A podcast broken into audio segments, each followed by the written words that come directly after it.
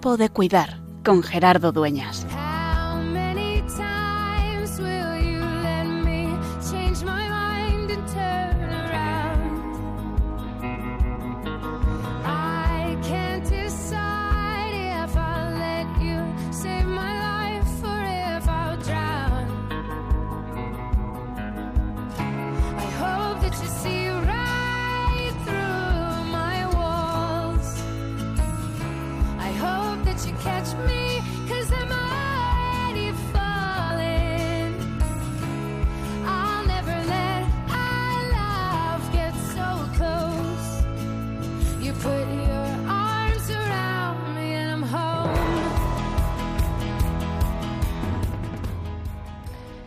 Parece que fue ayer y nos encontramos ya en el Ecuador del año, 27 de junio, a las puertas del verano. Y al echar la vista atrás, al echar la vista atrás de este año, de estos seis meses compartidos cada martes aquí en Radio María, hay muchos motivos para dar gracias. Tantos encuentros que nos regala esta oportunidad de hablarte cada semana de diferentes temas. Hemos abordado el duelo, como puedes recordar. Hemos tratado también el tema de la Jornada Mundial del Enfermo, como no podía ser menos. Hemos tratado el difícil tema de los abusos y cómo se acompañan en la Iglesia. Hemos viajado hasta Turquía y hasta Siria para recordar a las víctimas del terremoto. Hemos hablado con especiales invitados, referentes a la pastoral de la salud, recuerdo el programa con Arnaldo Pangrazzi. En el fondo es compartir la vida y caer en la cuenta de que Dios nos invita a vivir cuidando. Y cuidar no es solo eh, liberar el sufrimiento, sino también prevenir, acompañar a la humanidad, que es lo que hace Jesús en cada momento de la vida. Poner su esperanza y descubrir que, como dice hoy en esta fiesta de San Cirilo, la humanidad de Dios se ha hecho presente en medio de nuestra vida y que lo que Dios ha asumido es lo que ha salvado. Si Dios no hubiera asumido nuestra humanidad, no habríamos sido salvadas. Por eso Jesús, una vez más, nos recuerda que permanece a nuestro lado, que permanece a nuestro lado siempre, pero de forma especial en el sufriente. Por eso nosotros, una vez más, y ya entrados en el verano, queremos recordarnos, queremos hacer memoria, queremos impulsarnos los unos a los otros, porque es, porque siempre es tiempo de cuidar.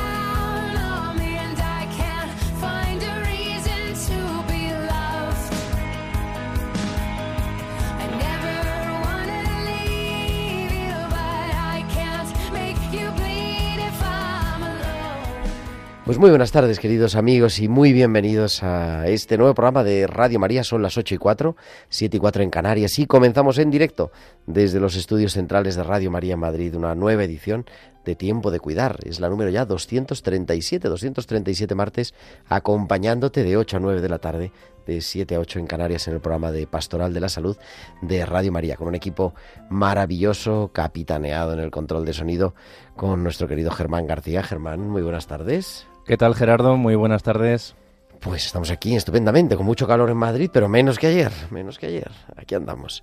Y detrás el guion, haciendo también esto posible, Tibisay López en la producción y Bárbaro Mar esta tarde en la música, en la producción musical. Y con muchas cosas para hablar en este programa del 27 de junio del año 2023, pero de manera especial nos vamos a acercar a la asociación GUM. Que luego vamos a explicar lo que es, porque con un nombre tan así, en fin, tiene algo que ver y tenemos que compartirlo siempre la asociación boom, con unos invitados que además están ya aquí en el estudio esperándonos, deseando abrir su sabiduría y compartir también su experiencia con todos vosotros. Y como siempre, los hospitales con alma, las pinceladas bíblicas, hablaremos también del cuidado de la carretera al final de nuestro programa porque el próximo domingo es la jornada de responsabilidad en la carretera y bueno, pues muchas cosas más. Y como siempre queremos que nos escuchéis, pero también que entréis en comunicación con nosotros con vuestros comentarios en nuestro correo electrónico tiempo de cuidar radiomaria.es, tiempo de cuidar arroba radiomaria.es y nos puedes seguir en las redes sociales, además a través de vídeo en Facebook, entrando en Facebook, buscando Radio María España en directo Facebook Live, así que puedes compartir con nosotros un poquito esta tarde en el estudio. Y en Twitter somos arroba Radio María España y además por si fuera poco nos puedes enviar tus mensajes, tus consultas a nuestro número de WhatsApp del estudio al 668-594-383, al 668-594-383. Pues son ya las 8 y 6, 7 y 6 en Canarias. Viajamos hasta San Sebastián. Allí, como cada semana, nos espera Valcisa, que nos trae sus hospitales con alma.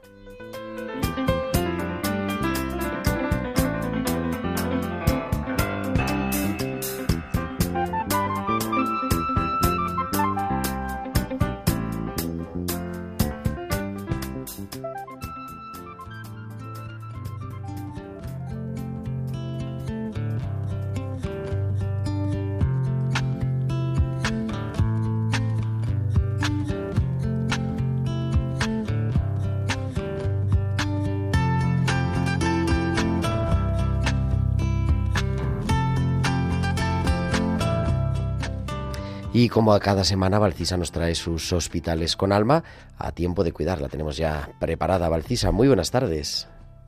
Buenas tardes, Gerardo, y buenas tardes también a todos los oyentes. ¿Cuándo parar? Una de las decisiones más difíciles que hay en esta vida es saber cuándo parar, decir que no. Las razones por las que sentimos el impulso de seguir adelante son muchas y diversas. Pero en ocasiones nuestra propia obcecación y sobre todo el miedo nos impide ver la situación desde un punto de vista global. Entramos a quirófano a operar a Josefa para una cirugía vital. Así es lo que le transmití a la familia, porque así era la situación.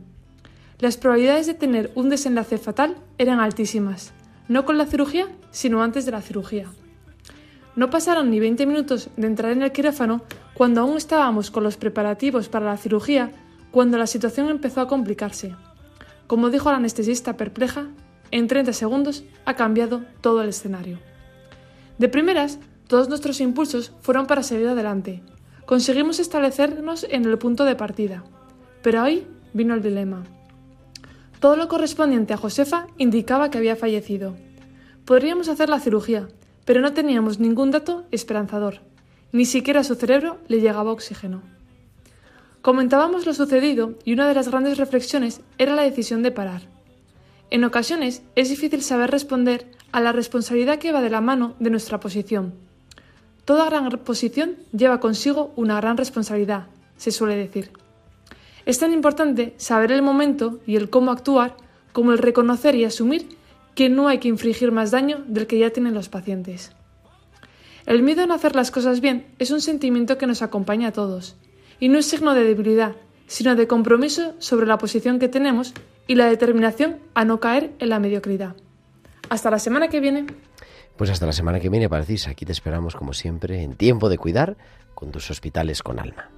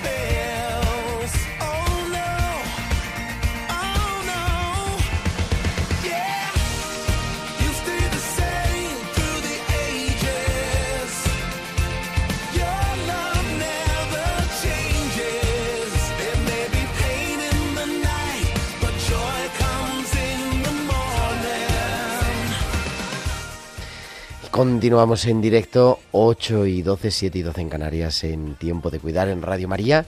Y decía con dos invitados que nos acompañan hoy en el estudio.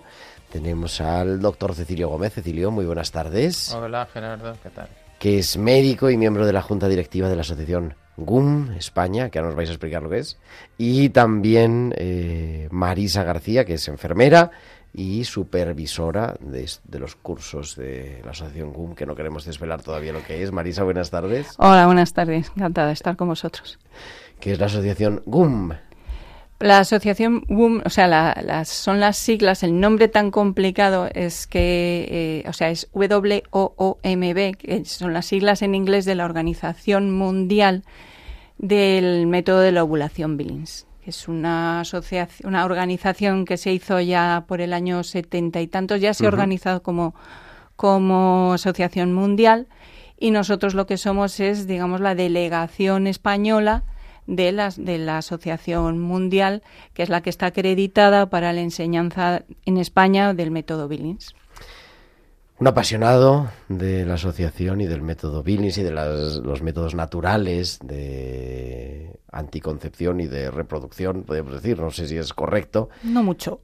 No es mucho. ¿Cómo es correcto? A ver, Marisa. Son métodos naturales de reconocimiento de la fertilidad. O sea, no son métodos naturales de anticoncepción, porque no lo que se busca no es la anticoncepción, sino simplemente el reconocimiento de los signos y síntomas de la fertilidad para que luego cada matrimonio pueda hacer con ese conocimiento eh, lo que eh, Dios les pida, lo que hayan decidido en función de lo que de las situaciones que tengan y que, que, estén pasando en su familia. Por eso no son métodos naturales de anticoncepción, son métodos naturales de reconocimiento, porque además no son métodos anticonceptivos, sino son métodos que sirven para tanto espaciar un embarazo como para poderlo conseguir métodos naturales de reconocimiento de, de, la fertilidad. De la fertilidad. Vale, apuntarlo para que no decirlo. Vale. Sí. Bueno. Uno de los apasionados es Cecilio, que lleva nada más seis meses diciéndome que tenemos que dedicar un programa a esto. Bueno. ¿Por qué, eh, ¿Por qué os habéis metido en este en este lío? Porque esto siempre complica la vida, digo, cada uno tiene su trabajo, ¿no? El, el centro de salud y cada uno va a trabajar y estas cosas, y esto es un plus. A ver, pues yo puedo hablar por, por mí mismo. Pues a ver, eh, yo es que vi la necesidad de, de, hacer, bueno, no solamente yo, es que pues a la vista está que la gente, los, los matrimonios, pues se encuentran en la disyuntiva de, pues tienen determinadas situaciones complicadas que al final pues son más frecuentes de lo que de lo que de lo que nos parece. Pues yo qué sé pues mmm, los matrimonios que acaban de tener un niño y quieren cuidarlo pues durante un tiempo antes de meterse en otro embarazo por ejemplo. O yo qué sé eh, una mujer que, que trabaja fuera de casa y que no puede en un momento dado cuidar a tantos hijos como quisiera. O sea, no sé, son, son cosas de la vida. O yo qué sé, el que tiene una casa pero no es suficientemente grande. O el que tiene un salario que no es... En fin, son es la vida misma.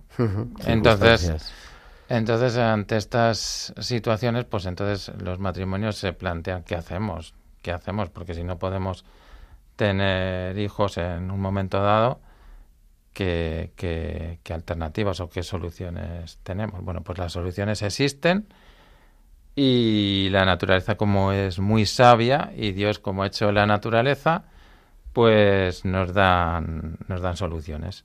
En este caso, pues la solución es que el ciclo femenino eh, pues tiene de por sí tiene unos periodos que son fértiles y otros que son infértiles. Entonces, eh, bueno, la, la, medicina pues siempre ha visto en, en, esto pues una ocasión pues para, para que se pudiera regular la fertilidad sin dañar la naturaleza uh -huh. de ni de las personas ni de ni de lo que es la, la propia, las propias relaciones entre, entre los matrimonios. O sea que no, que no hubiera necesidad de eh, poner en medio pues medios artificiales que, que al final lo que hacen es pues destruir la, la relación y la y la experiencia la tenemos eh, la sabemos porque porque tenemos amigos tenemos colegas tenemos pues que bueno pues que al final han tenido problemas en su matrimonio por no por no hacer las cosas bien no entonces en ese sentido es una buena noticia para los matrimonios saber que existe una solución para hacer las cosas bien y esa solución se la, se la da la naturaleza y también y la medicina se encarga de estudiar esa naturaleza por eso surgen los los métodos naturales de, de planificación familiar y hay una base científica. De hecho, en vuestra página web, en la página web de la asociación, que nos lo habéis pasado, www.boomesp, o sea, w o o m b e s p de España, punto es. Eso es. Eh, viene, una de las cosas que primero viene, dice, bases científicas. O sea, esto no es un cuento chino, No, sino no, que no, es esto tiene una unas bases científicas científica. bien estudiadas y bien comprobadas y tiene unos estudios de eficacia que, que Cecilio tiene bien estudiados y que nos va a contar. Esto funciona, de verdad, Cecilio. Funciona a la... Porque ese es el mito. Yo Sí. creo que ese es... Sí. el- en fin, yo ya he tenido Sí, cierta sí, experiencia sí, sí, y, y, de hecho hemos dedicado algún programa hace, hace más de un año o dos años a este asunto y también estudiándolo ¿no? a nivel del máster. Y dices, "Ves que los estudios de eficacia son sorprendentes para los neófitos en realidad, ¿no? Unas Sí. eficacias son sorprendentes y además sorprende- sorprendentes positivamente, vamos. positivamente y además reconocidos por la eh, comunidad científica y avalados por organismos de la máxima credibilidad eh, pues por de la organización de la Organización Mundial de la Salud por ejemplo en las guías actualizadas que tienen lo que pasa es que bueno pues por motivo o por otro pues se intenta mm, ocultar o se intenta arrinconar estos, estos métodos. Pero bueno, mm, si se lee con detenimiento las guías, pues te puedes llevar eh, sorpresas. Las sorpresas, que en este caso son positivas, porque eh, efectivamente los métodos naturales son, son eficaces. Son eficaces para eh, aplazar embarazos y también son eficaces para conseguir embarazos. Eh, para las dos cosas. Eh, pero bueno, quizá la, digamos, eh, lo- la discusión está en la eficacia que tienen los métodos naturales para aplazar embarazos, porque siempre se ha, siempre se ha pensado, siempre se ha dicho que, que, se, que fallan mucho, que, que no son fiables, que... Y esto es un mito, es un mito. Y, y me remito a los estudios, a los estudios científicos que hay. Bueno, actualmente pues hay métodos modernos que están basados en la observación de, de marcadores de la fertilidad.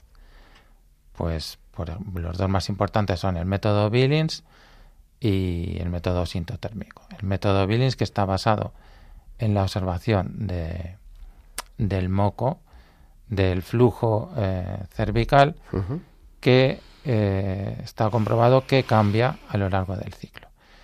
Y también se ha comprobado que en los días previos a la ovulación, pues se vuelve de unas características especiales que lo hacen semejante a pues a la clara de huevo. Yo siempre lo explico así. O sea, cuando cuando el flujo, cuando el, el moco es parecido a la clara de huevo, cuando se hace transparente, cuando se hace elástico, cuando se hace filante, como una clara de huevo, cuando lo estiras, pues entonces son los momentos en que la fertilidad es máxima.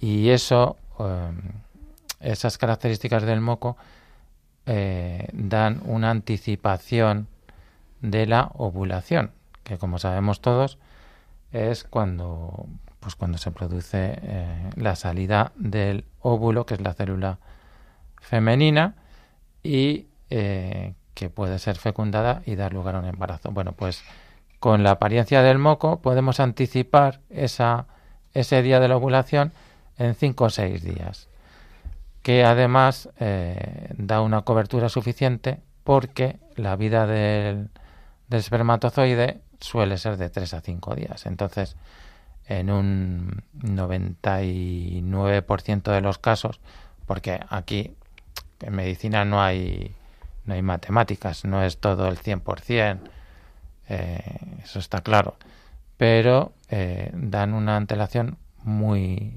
suficiente para saber cuándo, para avisar eh, cuándo empieza el periodo fértil. Entonces, conociendo eso, pues si la, los matrimonios deciden pues no tener no tener embarazos, lo que tienen que hacer es no tener relaciones durante esos días. Y lo mismo pasa después de la ovulación. Después de la ovulación, eh, nosotros los marcadores que tenemos no son marcadores perfectos de la ovulación, sino que son marcadores que nos dicen que se ha producido la ovulación en un margen de un par de días. Entonces, por eso, cuando se produce el día de... Cuando el moco es eh, como la clara de huevo, que es el último día, que es el día pico, pues dejamos pasar un margen de, de tres días y luego a partir de ahí pues empieza la, la siguiente etapa infértil que llega hasta el final del ciclo. Y esa etapa infértil pues perfectamente pueden ser 10 o 12 días que son eh, perfectos pues para tener relaciones y no y, que no haya embarazo, si es eso lo que se pretende. Y bueno, los marcadores más importantes son el moco cervical y la temperatura basal. La temperatura basal y algunos cálculos que se hacen también de, del calendario. Hay diferentes métodos, hay para todos los gustos. Hay algunos que son más sencillos, otros que son más complejos. Eh, los métodos modernos son eficaces eh, todos, o sea, el Billings y el sintotérmico son eficaces. Puede que el sintotérmico, como es un poco más complejo, sea un poquito más eficaz que el Billings, pero eh, a cambio el Billings tiene la sencillez, la sencillez que es simplemente observar el propio, el propio cuerpo, no depender de, de otros instrumentos, no depender de... Del termómetro. Del termómetro, por ejemplo. Es difícil esto, Marisa. Tú eres supervisora. No, soy monitora de. Monitora y supervisora de. Monitora y jefa de monitores. Bueno, vamos a ver. así. No, a ver, eh, es enseñar a las mujeres a adquirir un hábito que nunca han tenido y a, cuadrar esas observaciones que ellas han hecho siempre, que tienen, pero que no saben qué significado tienen y entonces hay que ordenarlas dentro de, sus conocimientos.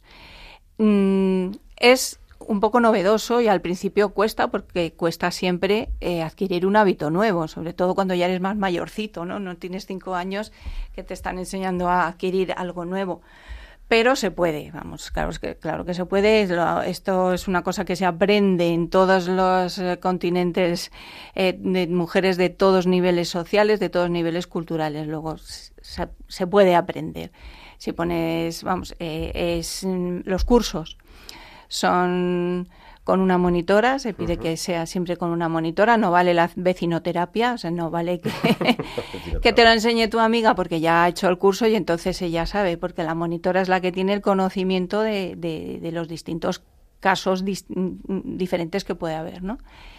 Y la monitora te da los conocimientos y te va fraccionando la, la información.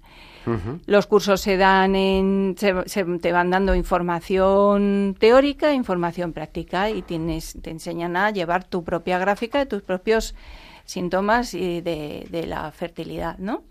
Y en cada sesión se hacen normalmente los cursos se hacen en seis sesiones, que si se, hace, se hacen falta más sesiones, pues se hacen más sesiones. Eh, la monitora te va enseñando a hacer las observaciones de una manera adecuada, hacer las anotaciones de una manera adecuada y luego a interpretar. Uno de los doctores que hizo la que hizo eh, o sea que estableció los en las bases científicas del método Billings dijo que una gráfica bien hecha aporta tanta información como pueda aportar un, un ensayo clínico porque a través de la gráfica podemos ver eh, alteraciones hormonales, podemos ver, pues ver incluso algún tipo de cáncer, eh, etcétera.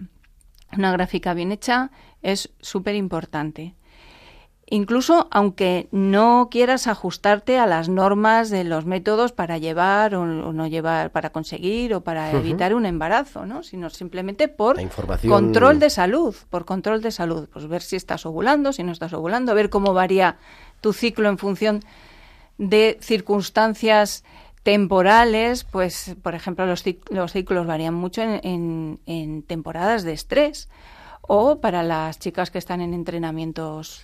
Eh, hay mucha, hay mucha gente que viene a la asociación y les preguntas, bueno, ¿y, qué es lo que queréis? ¿Queréis aplazar o queréis conseguir? Y hay gente que te dice, no, lo que queremos es reconocer nuestra, reconocer la fertilidad. O sea, que es que cada vez hay más gente que viene porque porque quiere quiere aprender, quiere yo recuerdo una vez que tuvimos una pareja a la que enseñamos y se quedaron tan sorprendidos de todo lo que le estábamos enseñando que dijeron, pero ¿y esto cómo no se, cómo no se da en el instituto? Pues si, van al instituto a, hacer cursos de, de, tráfico, de educación vial y, esto no, no lo hacen en los institutos y, ¿sabes? Que mucha gente se queda sorprendida porque se les abre un, un mundo, un mundo de que es además que es muy provechoso para ellos.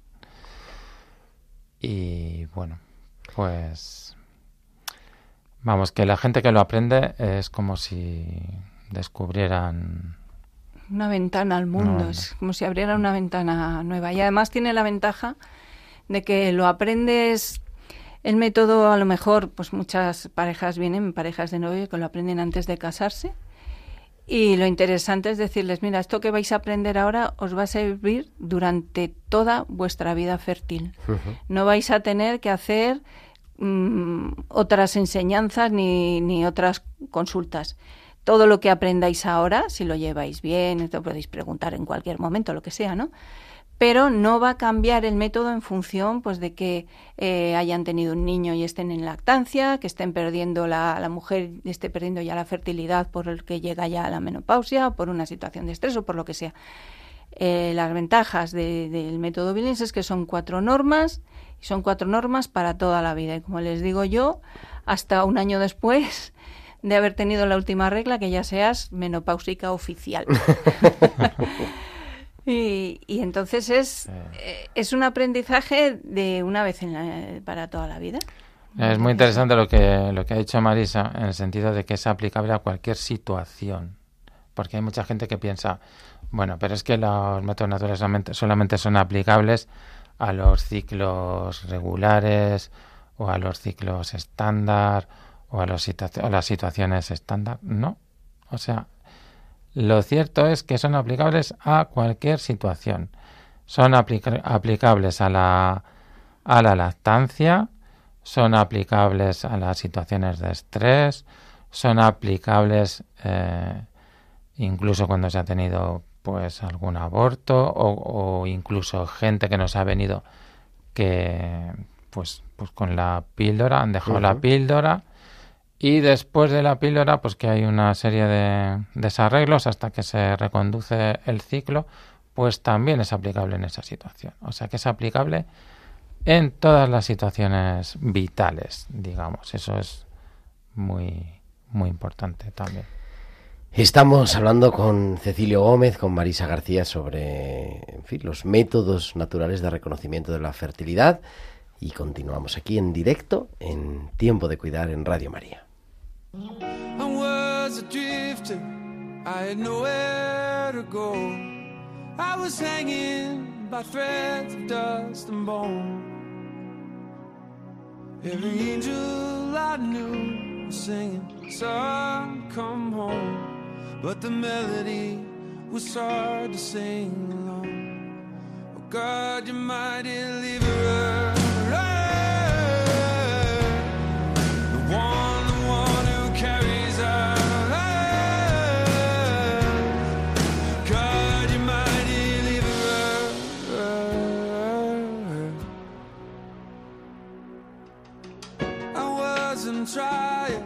Anything I did. And there's no way I can make a stand and win. When you realize the verdict is already in, and you let go of the brokenness within. Well, there's only one who could ever stand and win. Oh God, you're my deliverer.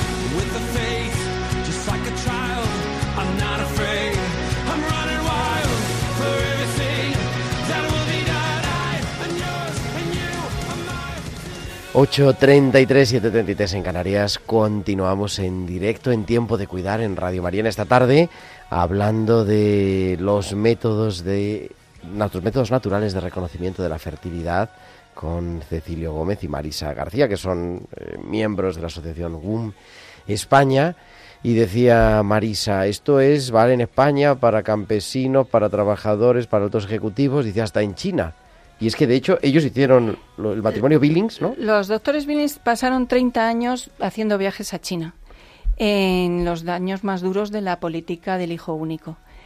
Eh, porque estaban preocupadísimos, desde allí les llamaron porque estaban muy preocupados por el tema de la situación de, los matrimonios eh, que, vivían por allí.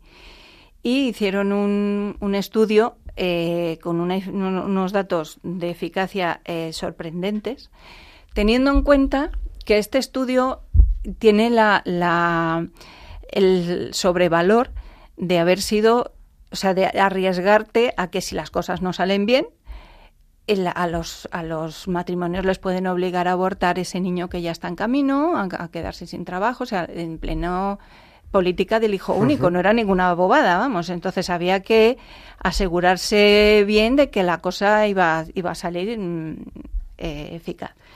Entonces se hizo un estudio, eh, bueno, Cecilio lo, se lo Sí, es comenta bueno. mejor. A ver, el estudio se hizo en el año 96 al 97, como ha dicho Marisa, en la época dura de la política del hijo único. Y bueno, pues eran 1.654 mujeres que se repartieron en dos brazos. Uno de ellos, eh, pues se les eh, instaló un DIU, un dispositivo intrauterino, y al otro brazo, pues eh, se les confió a los doctores Billings para que les enseñaran el, el método que, que acababan de descubrir y comparar los dos brazos, a ver qué eficacia tenía cada uno de los brazos. Bueno, pues el brazo que eh, en el que se hizo el, el DIU, en el que se instaló el DIU, eh, pues eh, hubo una tasa de embarazos, un fallo de un 2%. Eso quiere decir que de, de 100 mujeres que eh, estaban expuestas a un embarazo durante un año, pues eh, dos de ellas pues habían fallado, se habían quedado embarazadas, porque el, el estudio era para, para ver la eficacia, en este caso para no quedarse embarazadas. Y en el caso del método Billings, resulta que la tasa de, de fallos, la tasa de embarazos, fue menor, fue menor que en, que en el brazo de- del DIU. Con eso quedó eh, demostrado que eh, el método Billings era por lo menos tan eficaz como el otro y no haciendo salvajadas. Que es lo que. Casi más, ¿no? Bueno, Que- más eficaz en realidad. Mm, Curiosamente, las fallos, el, el fallo que tuvo eh, fue en, un, en chicas universitarias que habían querido eh, buscarle los tres pies al gato, se habían complicado mucho más la vida y fueron las que las que, Sí, las bueno, campesinas que lo hacían, pero ta, las ta, mujeres ¿no? sencillas que habían aprendido aprendieron fenomenal y no tuvieron fallos Ellos estaban seguros, estaban muy seguros de que iba a salir tanto es así tanto es así que cuando terminó el estudio en algunos departamentos de China se introdujo el método Billings como un método de regulación de la natalidad mm, pagado por el Estado chino, que al mismo nivel que otros. Que nos Sí, gustaría no que es eso una cosa- pasara- no, es que es verdad que no es no una es ninguna cosa- tontería, porque claro, en China tienen que tener la seguridad de que la cosa, de la me, la cosa va a ir bien. Vamos, me sorprendía eso. Y esta- este matrimonio que se metió en este lío eh, y que ahora me decís que yo no sabía que están en causa de, o sea, están en proceso. se ha admitido la causa de, canonización. bea- de beatificación. Y bueno, pues ahí están, estamos rezándoles cuando tenemos alguna petición, pues se la encomendamos a ellos y hay una, una página donde se van metiendo las oraciones y las peticiones que Las las cosas que se les encomiendan, ¿no? Para, para poder eh, seguir adelante con la causa. De momento son siervos de Dios y, y ya veremos, esperemos que la causa vaya, vaya prosperando. La verdad es que leyendo los escritos del doctor Billings te explicas que, que realmente este hombre era un santo y su mujer era un una, santa.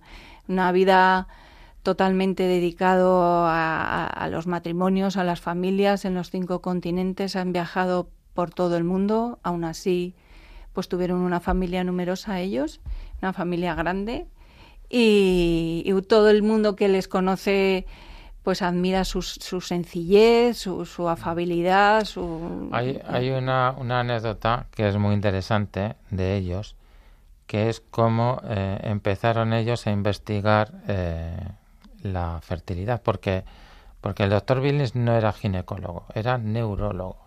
Y su mujer sí. tampoco Era pediatra, yo. Su mujer era mujer era pediatra, pediatra.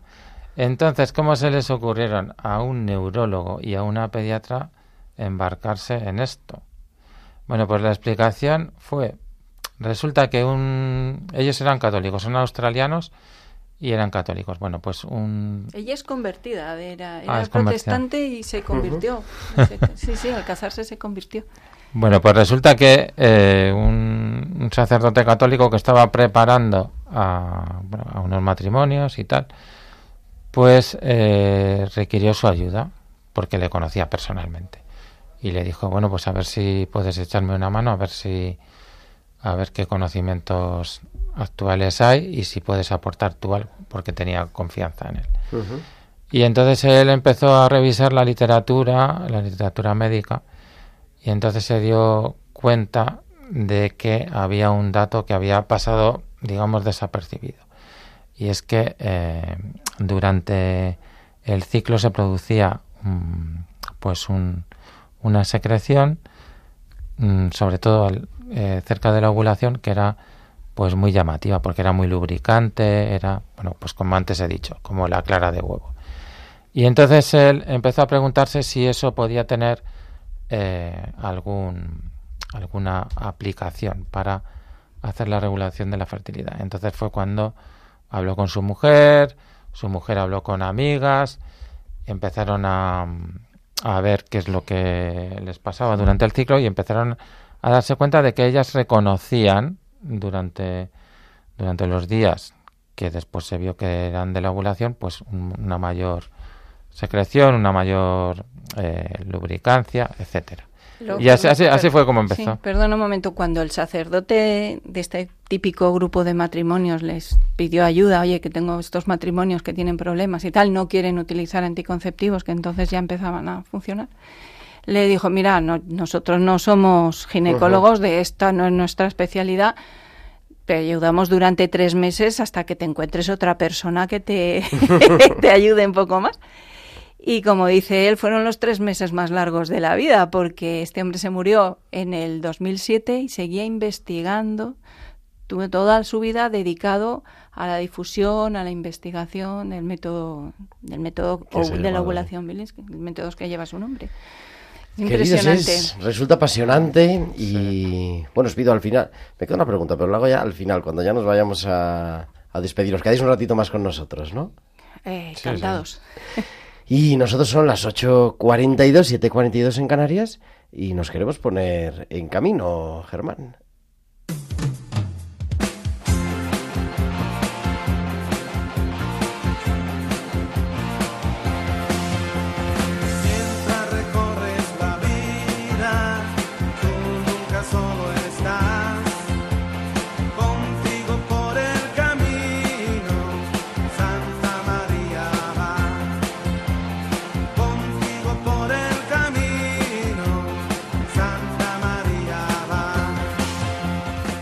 Y esta es la sintonía de En Camino de- con el padre José Aumente y uno de sus colaboradores es el que nos, nos atiende ahora, que es el director del Secretariado de la Pastoral del Tráfico de Madrid y miembro del equipo nacional de la Pastoral del Tráfico de la Conferencia Episcopal Española, colaborador de este programa. Don Bienvenido Nieto, muy buenas tardes. Muy buenas tardes, hermano Gerardo. Buenas tardes a todos los oyentes. Porque os vais a levantar temprano este sábado a las cinco y media, ¿no? Creo que es el programa.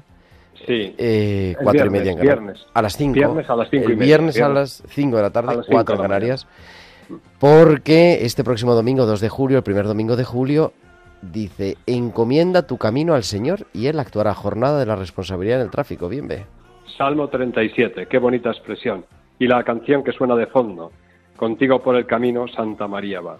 Pues sí, efectivamente, ponte en camino. Encomienda tu camino al Señor y Él actuará. Y eso es lo que pretendemos este año, que desde nuestra responsabilidad, cuando vayamos a desplazarnos, a movernos, con nuestros vehículos particulares y también, por supuesto, a esas personas que viven del mundo de la movilidad, el tráfico de personas, el tráfico de mercancías, la movilidad humana, en definitiva, en estos días se ve acrecentada. Como todo el mundo pues se puede imaginar, es el éxodo. Esta mañana nos decía el director general de tráfico que en los meses de julio, agosto y septiembre que se pueden desplazar cerca de 24 millones de desplazamientos en las carreteras españolas. Claro, hay que pedir responsabilidad. La DGT institucionalmente pide responsabilidad, las asociaciones piden responsabilidad y nosotros como pastoral de la carretera que se hacía esta jornada de oración por las personas que perdían la vida desde el año 1970 hasta el año 83, que se determinó llamar la jornada de responsabilidad en el tráfico, aludimos también a la responsabilidad. ¿Por qué? Pues porque también nosotros somos conscientes que nos desplazamos, nos movemos y tenemos el mismo sentir que tienen la mayoría de las personas. Nos ponemos en camino porque la Iglesia tiene que estar en camino, en camino y tiene que cuidar, este programa Tiempo de Cuidar, tiene que cuidar a esas personas que de alguna forma van a tratar de vivir ese ansiado descanso desplazándose por carreteras de la geografía española y a lo mejor de la geografía europea. Por eso apelamos a la responsabilidad y pedimos que no solamente es cuestión de cumplir las normas, de, mm, hacer uso de la autorresponsabilidad. También nunca viene de más el ponerse en manos del Señor, porque Él siempre nos acompañará, y rezar. Y rezar, rezar eh, una oración sencilla, desde santiguarte, rezar cualquier oración de las que rezamos cotidianamente. Eso he leído, he leído en el Como- mensaje de los obispos, bien ve, que dice una forma sencilla de orar es hacer la señal de la cruz. Y a mí me ha recordado que he tenido que llevar varias ocasiones al cardenal amigo, arzobispo emérito de Sevilla, Sí, vamos, arzobispo de. Sevilla, ya fallecido, mejor dicho, y siempre me se montaba en el coche, se ponía el cinturón y se santiguaba. No sé, que a mí, a mí aquello me pareció un signo de, ternura interesante. Yo Yo lo esa hacer, pero es verdad que a veces se me olvidara cuando salgo de viaje, sí. Esa costumbre siempre la tengo, eh, siempre la he tenido. Y además, fíjate, curioso, mi tiempo mm, en Tenerife, me acuerdo, estuve por allí algún tiempo, eh, cuando salían de casa la gente de Santa Cruz de Tenerife, en muchas de las casas había a las puertas de las casas una cruz, una cruz de madera, una cruz simbólica, la hacían la señal de la cruz sobre la propia cruz y ellos se santiguaban todos los días. Una cosa curiosísima, me encantaba y me encanta al salir de casa, al salir mm, a hacer un desplazamiento, simplemente ese gesto, la señal de la cruz, pues la señal de la cruz, una oración y encomiéndate al Señor porque Él va a estar contigo. Él, se atribuye a Santa Teresa de Jesús que decía eh, que Dios estaba entre los pucheros, ¿no? de las cocinas. Y el padre aumente, el padre aumente. Hemos cogido también el, el, el dicho que tenía y que tiene, y que tiene el, en este caso el, el precursor de la carretera, el padre Medina, José Medina, en un momento nos decía y nos dice que también en los motores camina Dios y está Dios. Y creo que es verdad, es una cosa real. Y por tanto nosotros pedimos, mañana vamos a hacer la primera de las celebraciones, si Dios quiere, en la Basílica de la Concepción, a las 11 de la mañana, en Madrid, ya en los prolegómenos de lo que va a ser la jornada, utilizando el mismo lema y las mismas oraciones para ya empezar a trabajar, ya estamos trabajando, ha tenido bastante eco en los medios de comunicación porque efectivamente son muchas las personas que han perdido la vida. Esta mañana nos daba los datos el director general de tráfico en un encuentro que hemos tenido con él en la Fundación Mafre, 1.747 personas han perdido la vida en las carreteras, dos menos que el año bárbaro. 1.747 personas, dos menos que el año 2019, que fue el año de referencia. Estamos ante unas cifras que son espantosas. Y volvemos a repetir, personas, no son cifras del IPC. Y esas personas son seres creados a imagen y semejanza de Dios. Y por tanto tenemos esa obligación moral de cuidarlas, porque la Iglesia tiene que estar ahí donde está, el ser humano tiene que estar acompañada. La Iglesia como madre, que es madre, que nos va a proteger, que nos va a cuidar, pues desde aquí, desde la pastoral de la carretera, hacemos lo posible porque esto sea así, que al final, en el regreso y en el retorno, podamos dar gracias a ese Dios que le hemos pedido que nos encomiende, porque Él ha actuado y ha actuado para salvarnos a todos. Pues así hacemos. Con este lema, encomienda tu camino al Señor y Él actuará jornada de la carretera el próximo domingo. Bienvenido, Nieto. Muchísimas gracias y te escuchamos en el programa de José Aumente el día de San Fermín, 7 de julio, que es cuando me Muchísimas gracias, Gerardo, a ti, a Radio María y a ese tiempo de cuidar, porque también nosotros en la carretera también tenemos que cuidar. Es bienvenido, Nieto, eh, responsable de la Pastoral de Tráfico de Madrid y también miembro del equipo nacional. Y nosotros vamos a, entrando ya en la recta final de este programa, nos, nuestra biblista de cabecera, que es la profesora, la doctora Inmaculada Rodríguez Torné, nos trae cada semana las pinceladas bíblicas.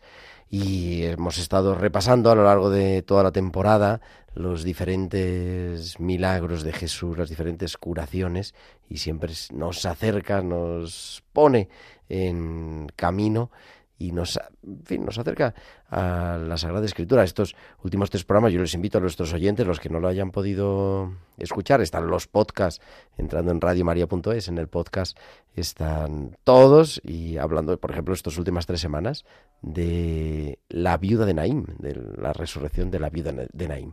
Pues, como digo, son las pinceladas bíblicas que cada semana nos trae nuestra biblista de cabecera, la doctora Inmaculada Rodríguez Torne.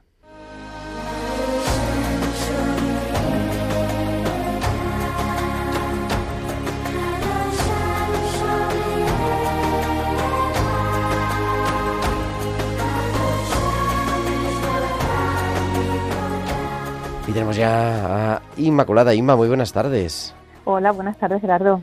Buenas tardes Para- a ti y a los colaboradores que están. Continuamos, continuamos la temporada, pero bueno, vamos a tomar un respiro en julio y agosto y Sí, queríamos poner la guinda, pues eso, con ese apasionarnos, ¿no? Por los idiomas de la Sagrada Escritura, Inma.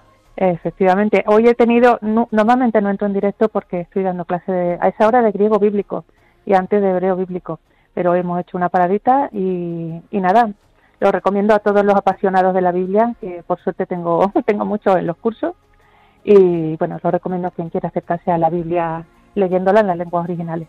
Es Es que eso bueno. es, claro, no es lo mismo leer el Quijote en inglés que leerlo en castellano, pues eso pasa ¿Dónde va a igual con la Sagrada ¿Dónde va a Escritura. parar? Claro, claro, claro.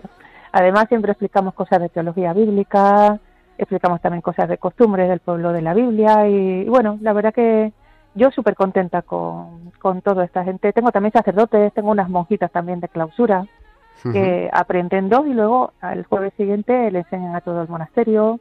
Bueno, súper contenta con tanta gente entusiasmada. Yo animo a la gente que quiera quiera hacerlo, tiene unos precios bastante razonables y damos el crédito del Centro Teológico San Agustín que pertenece a la Universidad Pontificia de Salamanca. Oye, ¿y y cómo te has metido tú en esta historia? Bueno, pues yo de siempre mi vocación fue la Biblia. Eso, entonces empecé a estudiar hebreo, yo hacía clásica, luego por libre hacía hebreo, y bueno, acabé haciendo filología clásica, luego filología bíblica trilingüe y luego teología. Esa carrera preciosa que yo, que me parece que ya no, es- ya no, es- ya no la imparten, ¿verdad? La filología Ya bíblica. no está, pero bueno, la impartimos nosotros. No, pero digo porque a mí me, me gustaba el nombre, filología bíblica trilingüe, Trilingüe, sí, porque sí. se hablaba eh, hebreo, griego y latín, ¿no? Hebreo, griego y latín. Hay gente que se pensaba que era arameo, pero eso es tangencial. Efectivamente es hebreo, el texto masorético, griego de la Septuaginta y el Nuevo Testamento también, claro. Y, y luego el latín, la vulgata. Es muy difícil el No, hebreo. no, no. El hebreo, mira, el hebreo solamente acostumbrarse a, tú ya lo sabes, al alfabeto que es especial, pero como lengua es muy plástica, muy bonita, fácil. Ya el griego, los que lo hayan dado bachillerato, ya estamos hablando de palabras mayores, pero igual de bonito también porque vemos el griego coinés del Nuevo Testamento, que es más facilito, ¿no? Y sobre todo la emoción. Hoy he tenido el último día, mira, les he puesto el cántico de Débora, no de Débora, no, el cántico de Miriam, de Éxodo 15. Le hemos traducido y luego le he puesto el trocito del príncipe de Egipto. Bueno, Oye, ¿cuál es la sintonía? ¿Qué es lo que dice todas las semanas la sintonía? Sí, el, es el Salmo 121 cuando dice, Adonai Somereja, el Señor te guardará, te guardará. Ah, eh, el Señor guarda tus entradas y salidas. El Señor guarda tu alma, que se puede traducir el Señor guarda tu vida. Eso es lo que dice ese salmo. Qué maravilla, qué maravilla. No, pues eh, tenemos oyentes que nos escriben y nos preguntan, oye, qué interesante esto. Estaba yo diciendo todas las pinceladas bíblicas, pero también toda la información. Si quieres aprender con nuestra profesora, pues eso. Tiempo de cuidar arroba radiomaria.es. Ahí Eso. tenemos toda la información también. Muy bien, pues nada, muy bien. Estamos en un ambiente precioso con, con la gente tan entusiasta de la Biblia. Así que les animo. Qué bien, qué maravilla.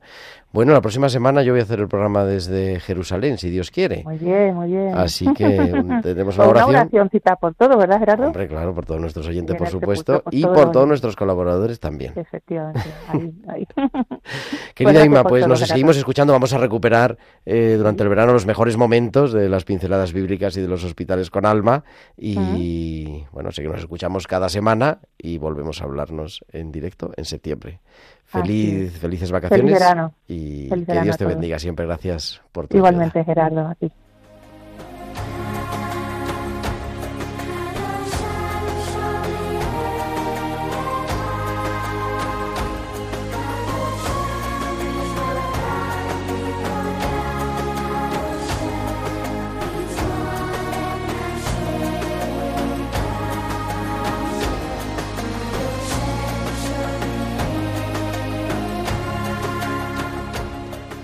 Ya 8.54, estamos en la recta final del programa, pero queridos Cecilio y Marisa, a mí siempre me ha sorprendido, siempre que tratamos este tema me sorprende.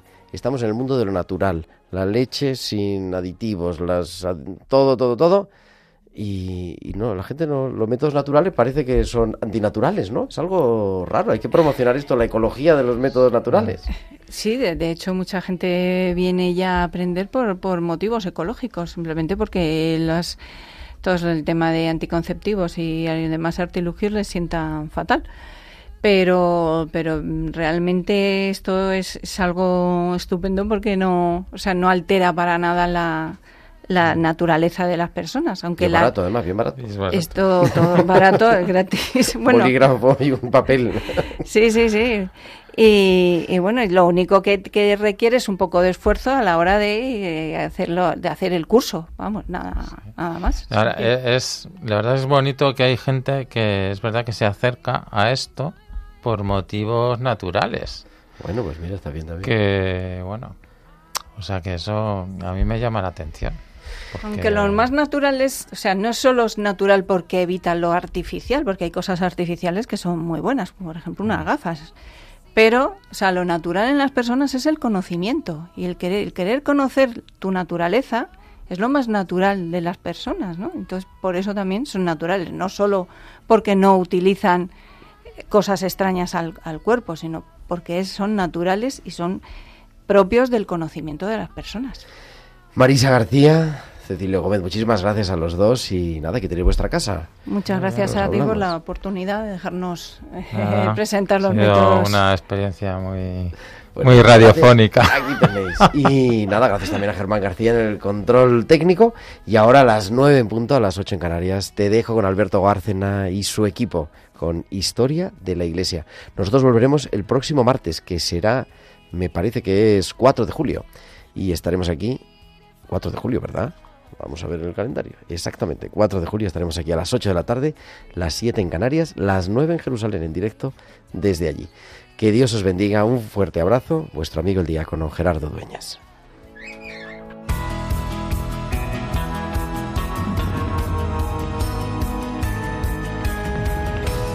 Tiempo de cuidar con Gerardo Dueñas.